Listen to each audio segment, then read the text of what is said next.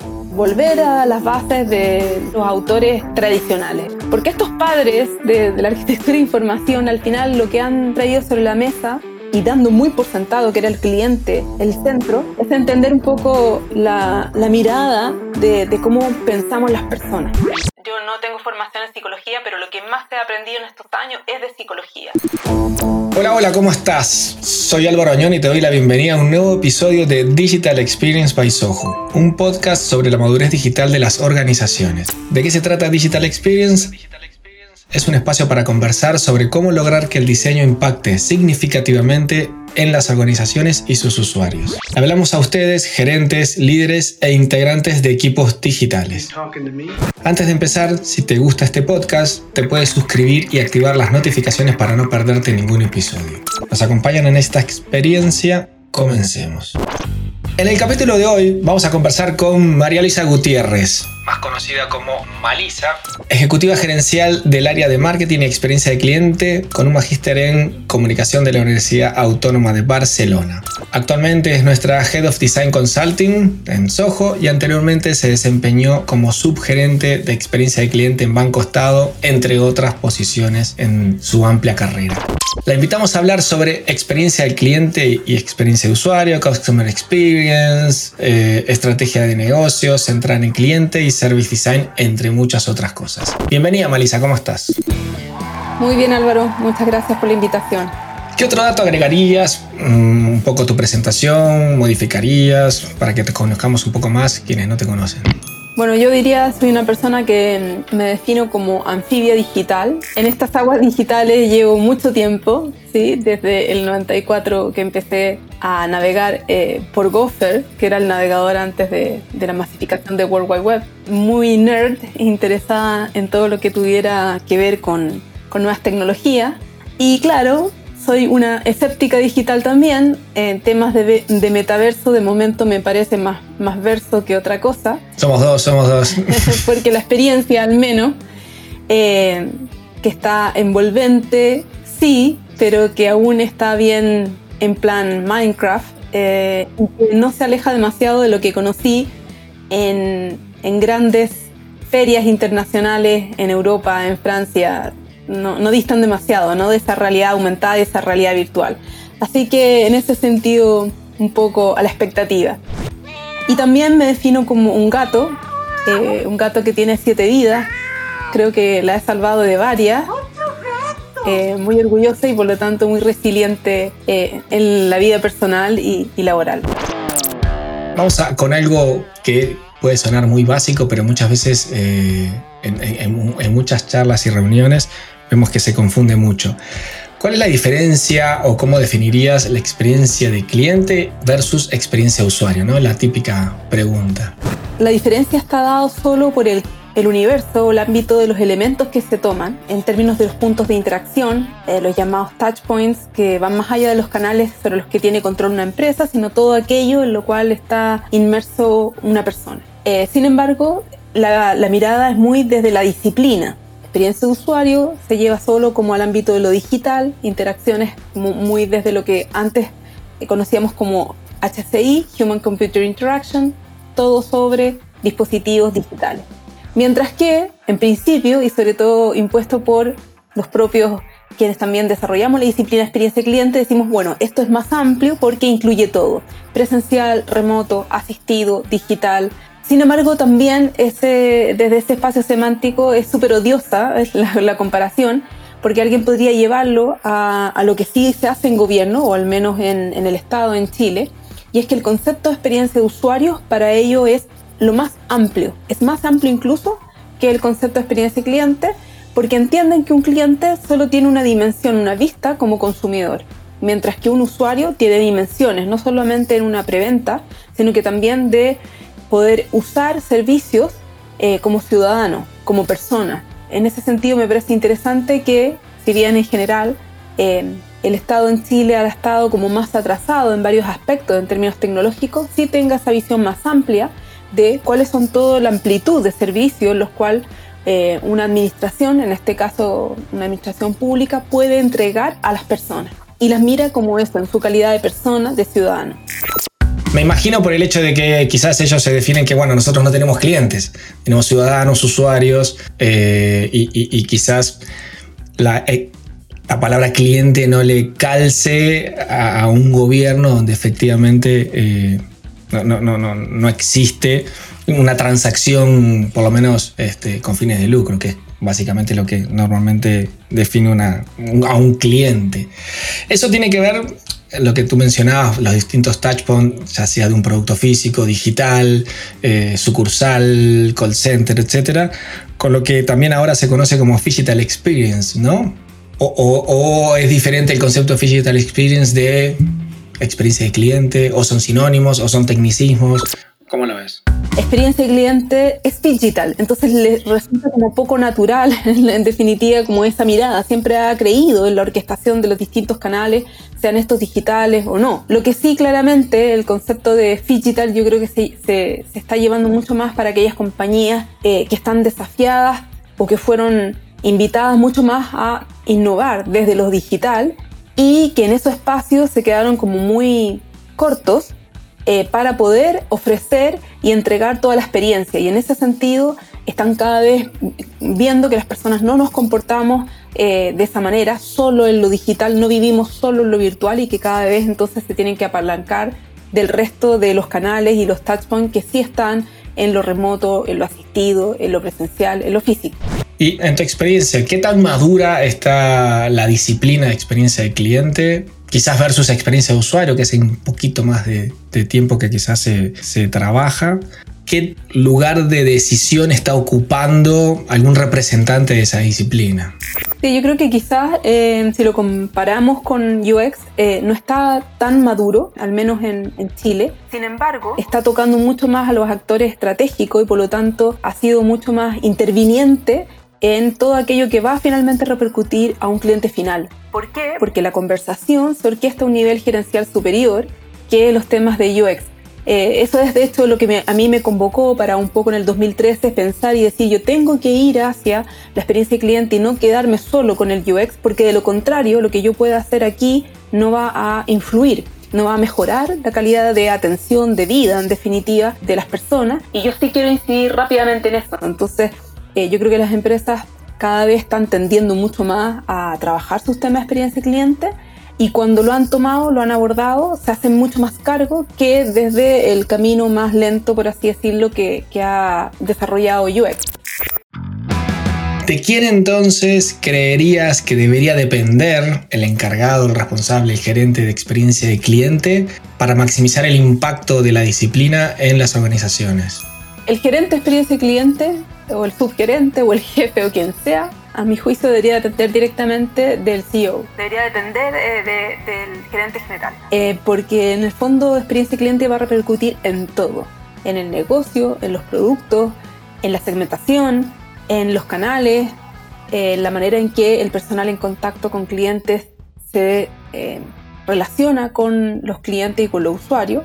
y por lo tanto va a trabajar con con toda esa mirada. Si no tiene la venia, ¿cierto? O la, o la mirada... Mm, el esponsoreo, ¿no? El esponsoreo, exacto, de, de un gerente general, eh, le va a costar muchísimo. Y entonces al final lo que va a tener que hacer es con, con su energía, con su capacidad de liderazgo y de su equipo, ir permeando, ir evangelizando. Eso se consigue con mucho desgaste, pero eh, no, no, con la misma fuerza, mientras que eso se puede eh, simplificar teniendo ya una posición jerárquica en una, en una conversación, da lo mismo si es jefe, o, pero ya lo instala en una conversación diferente.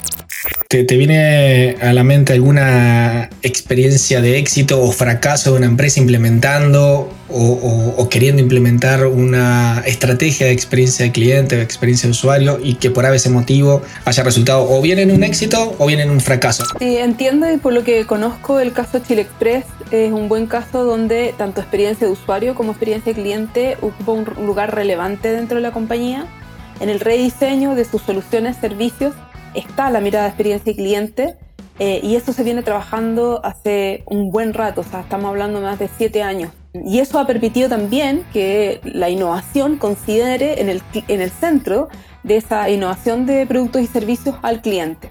¿sí? Te, lo mencionaría como, como un caso de, de éxito. Y en el caso de un fracaso, para no mencionar ninguna marca, yo creo que eh, en términos de oportunidad, aún queda mucho espacio para la industria de la salud, porque ahí efectivamente lo que, el rol que están teniendo los sugerentes o encargados, responsables de experiencia del paciente, es aún muy táctico, muy de gestión, muy de atención como a la contingencia en lógica mm, de cómo funciona, cómo es el proceso, ¿cierto? En un hospital, en una clínica, y no centrado realmente en rediseñar completamente ese proceso en función de personas que están en una situación de desmedro porque tienen un problema que los aqueja, que es la salud, es decir, que no es menor.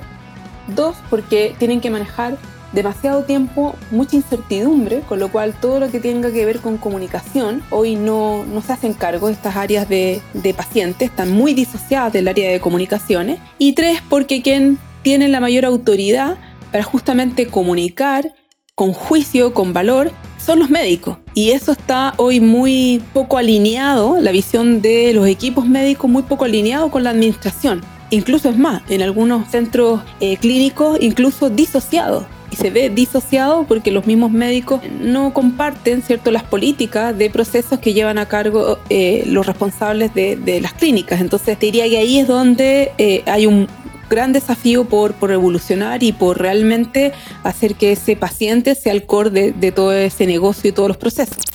¿Y te ha tocado interactuar con algo de un servicio de salud, más allá de como paciente sufriente, eh, a punto de, de, de irte al más allá? ¿Te ha tocado trabajar para un sistema de salud? Hace mucho tiempo y en, solo en temas digitales me tocó trabajar cuando recién se estaba formando la clínica de la Universidad de los Andes.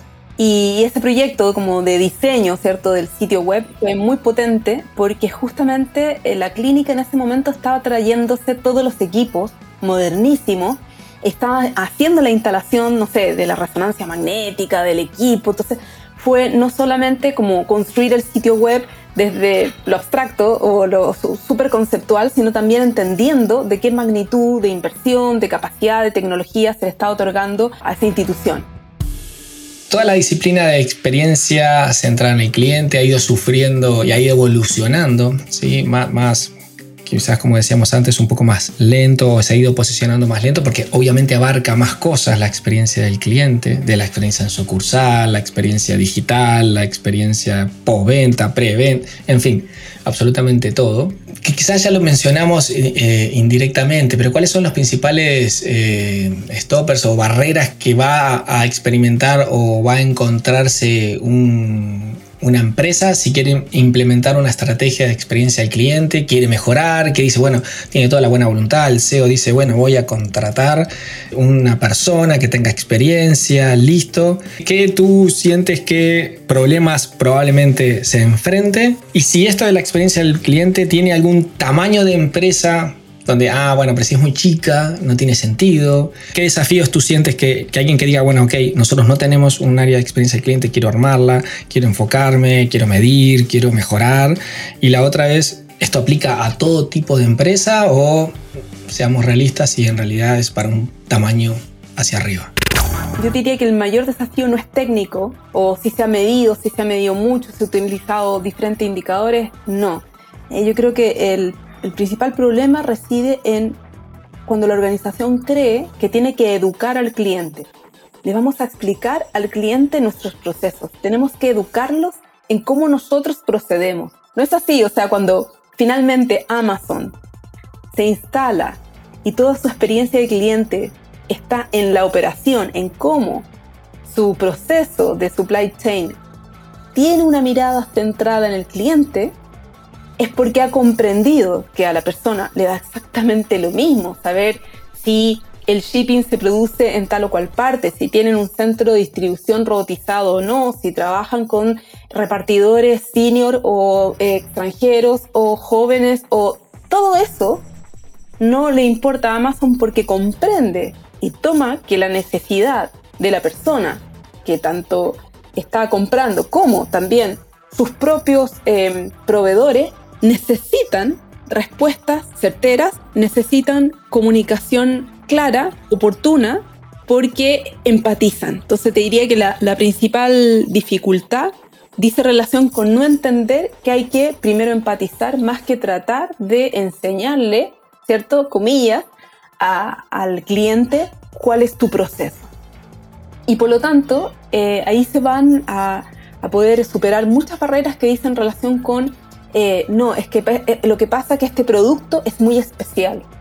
Porque cuando creemos que nuestro producto es único y que es inexplicable y que, sobre todo en el ámbito financiero y bancario, es complejo, que sí, que los hay, que no, no son sencillos de entender, pero que todo eso se tiene que explicar más que simplificar, ahí está el principal stop eh, los stoppers naturales son muchos gerentes de productos, de medios de pago, que no están entendiendo que el trabajo fundamental es simplificar y que toda la letra pequeña y todo eso no, no, debiera ser tema para, para, el cliente, sino que efectivamente va a obtener cuál es una diferencia clara respecto de un producto versus otro, de qué manera es a, esa persona, y hablando en, el tema de la industria eh, financiera, lo va a afectar en su bolsillo.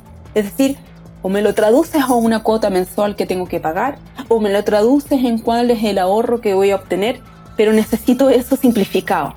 Y en relación con la segunda pregunta, yo diría que todas las áreas de experiencia cliente eh, son útiles para cualquier tamaño de empresa.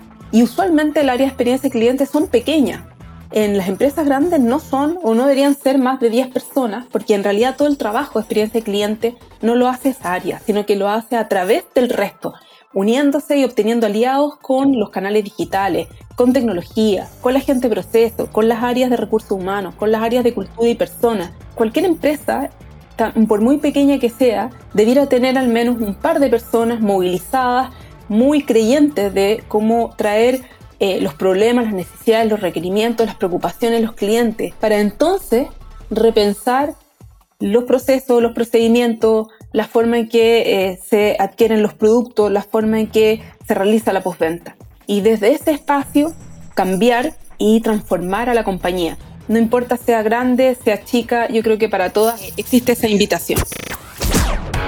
Y ya que te metiste en temas financieros, bancarios, no sé si te tocó en el periodo que estuviste en Banco Estado eh, estar entre pre-pandemia y pandemia. ¿Has visto un cambio en cómo el cliente interacciona obviamente con los canales digitales pre y post pandemia?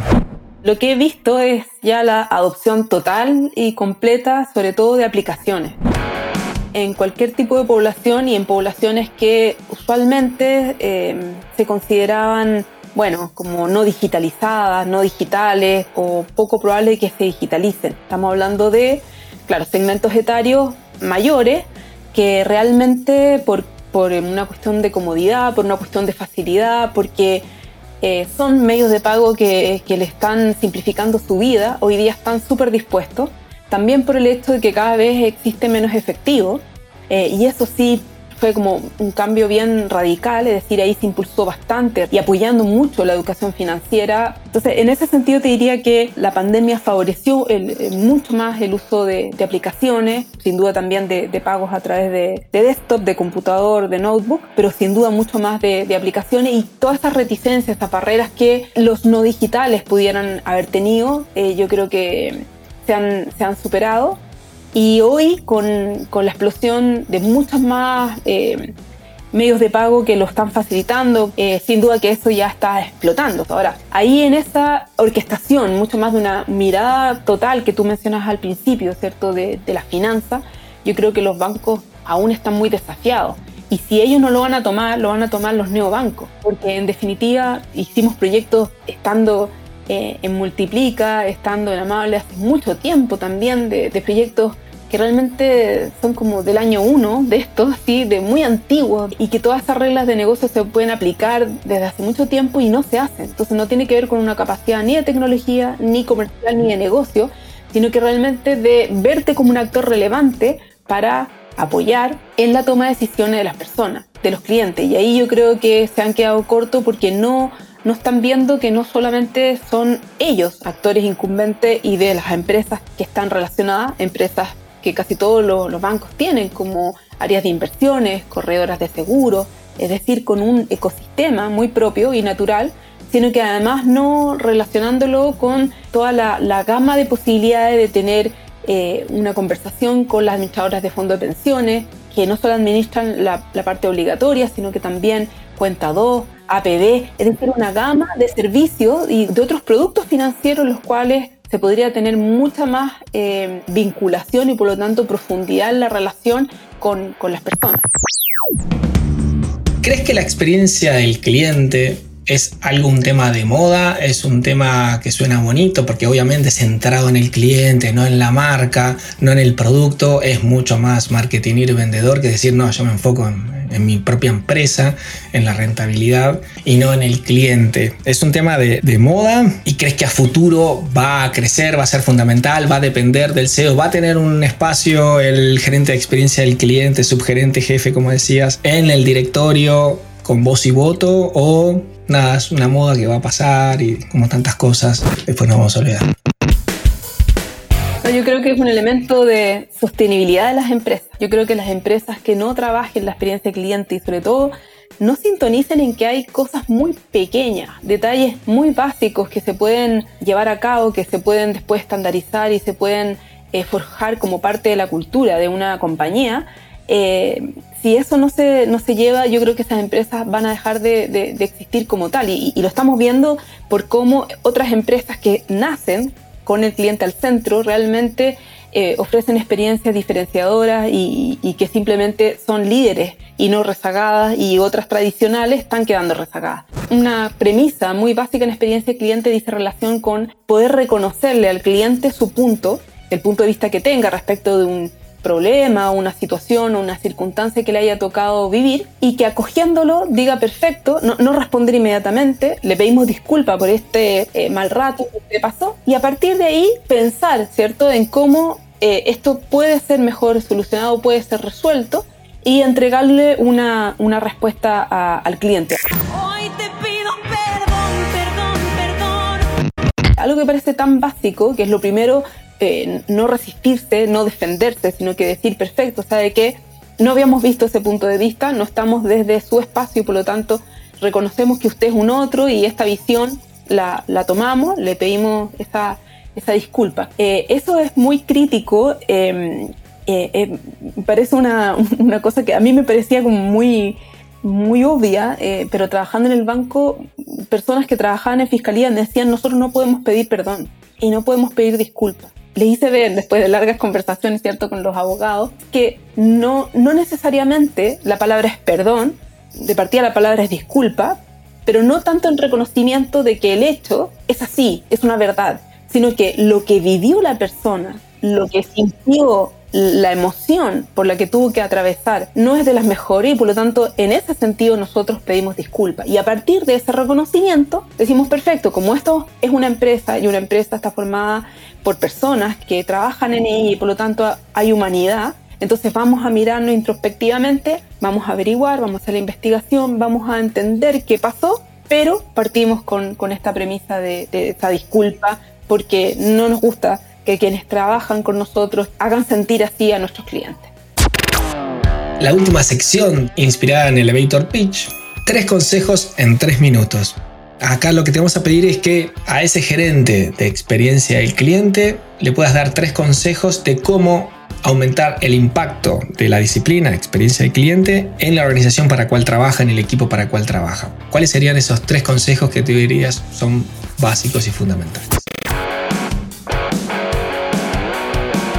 Primero es involucrar en el trabajo que se está desarrollando al CEO. O sea, al gerente general hay que mostrarle resultados, hay que inspirarlo, hay que mantenerlo comunicado, eh, porque de esa manera vamos a también eh, entusiasmarlo y él va a permear ¿no? la importancia que tiene la experiencia del cliente. Segundo, eh, el contar con gente en su equipo directo muy entusiasta, con una gran capacidad de convocatoria, de relacionamiento, de pasión por lo que está haciendo, porque al final van a ser apóstoles, apóstoles de la, de la experiencia de cliente y permeando toda la organización.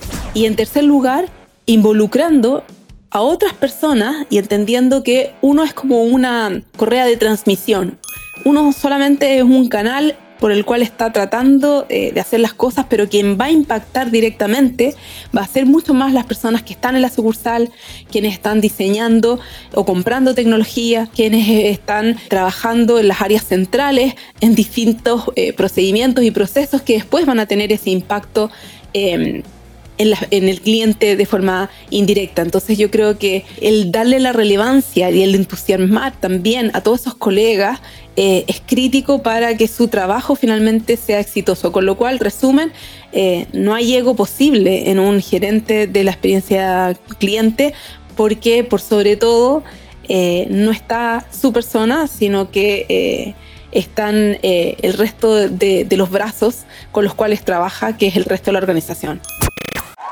Perfecto, Marisa, creo que estuvimos justo a tiempo en tres minutos. Voy a resumir muy rápidamente. El primer consejo, involucrar al CEO para mostrarle resultados en los términos que él los maneje. El segundo, contar dentro del equipo de experiencia de cliente con entusiastas, ¿no? apóstoles apasionados. Y vamos ahí al tercer punto, al tercer consejo, porque involucrando a la organización son los que van a poder hacer realidad esa visión o ese cambio en la experiencia del cliente. Te agradecemos muchísimo, excelentes buenos consejos, bien concretos y, implementables eh, muy rápidamente. Si la gente quisiera contactar contigo, ¿cuál es el mejor canal, Malisa? Mi mail, malisa.sojo.cl, también el LinkedIn, sí, y aunque no, no tengo una gran presencia en Twitter, llevo muy poquito tiempo en Twitter, eh, pero la verdad también eh, me, me ha gustado ese canal para poder coleccionar lo que yo llamo las friki experiencias.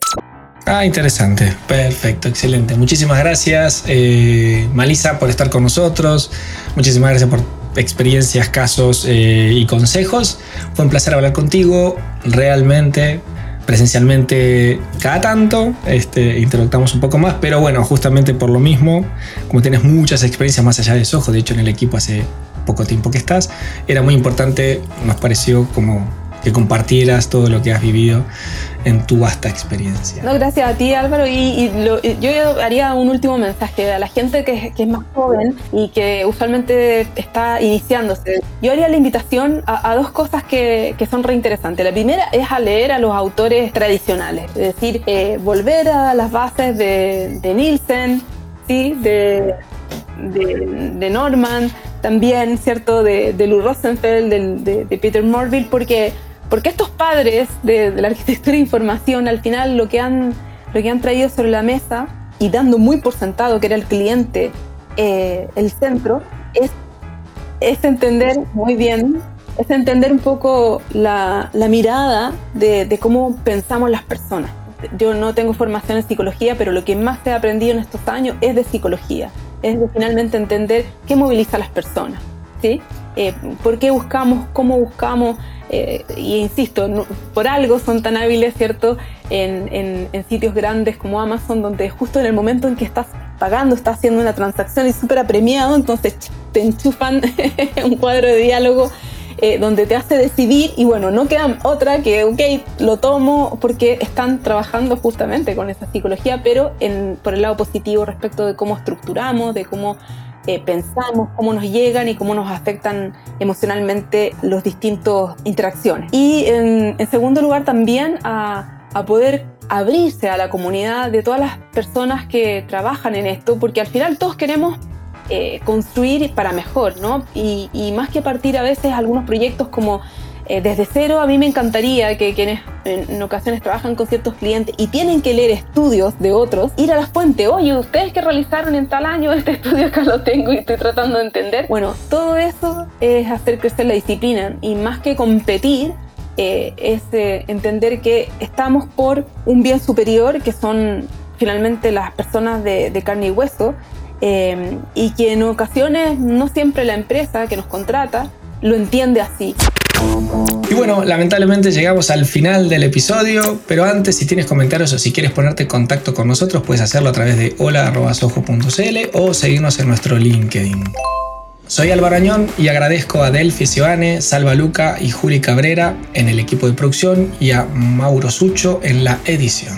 Y recuerda que si te gusta este podcast te puedes suscribir y activar las notificaciones para no perderte ningún episodio. Nos escuchamos en breve. Muchas gracias. Chau, chau.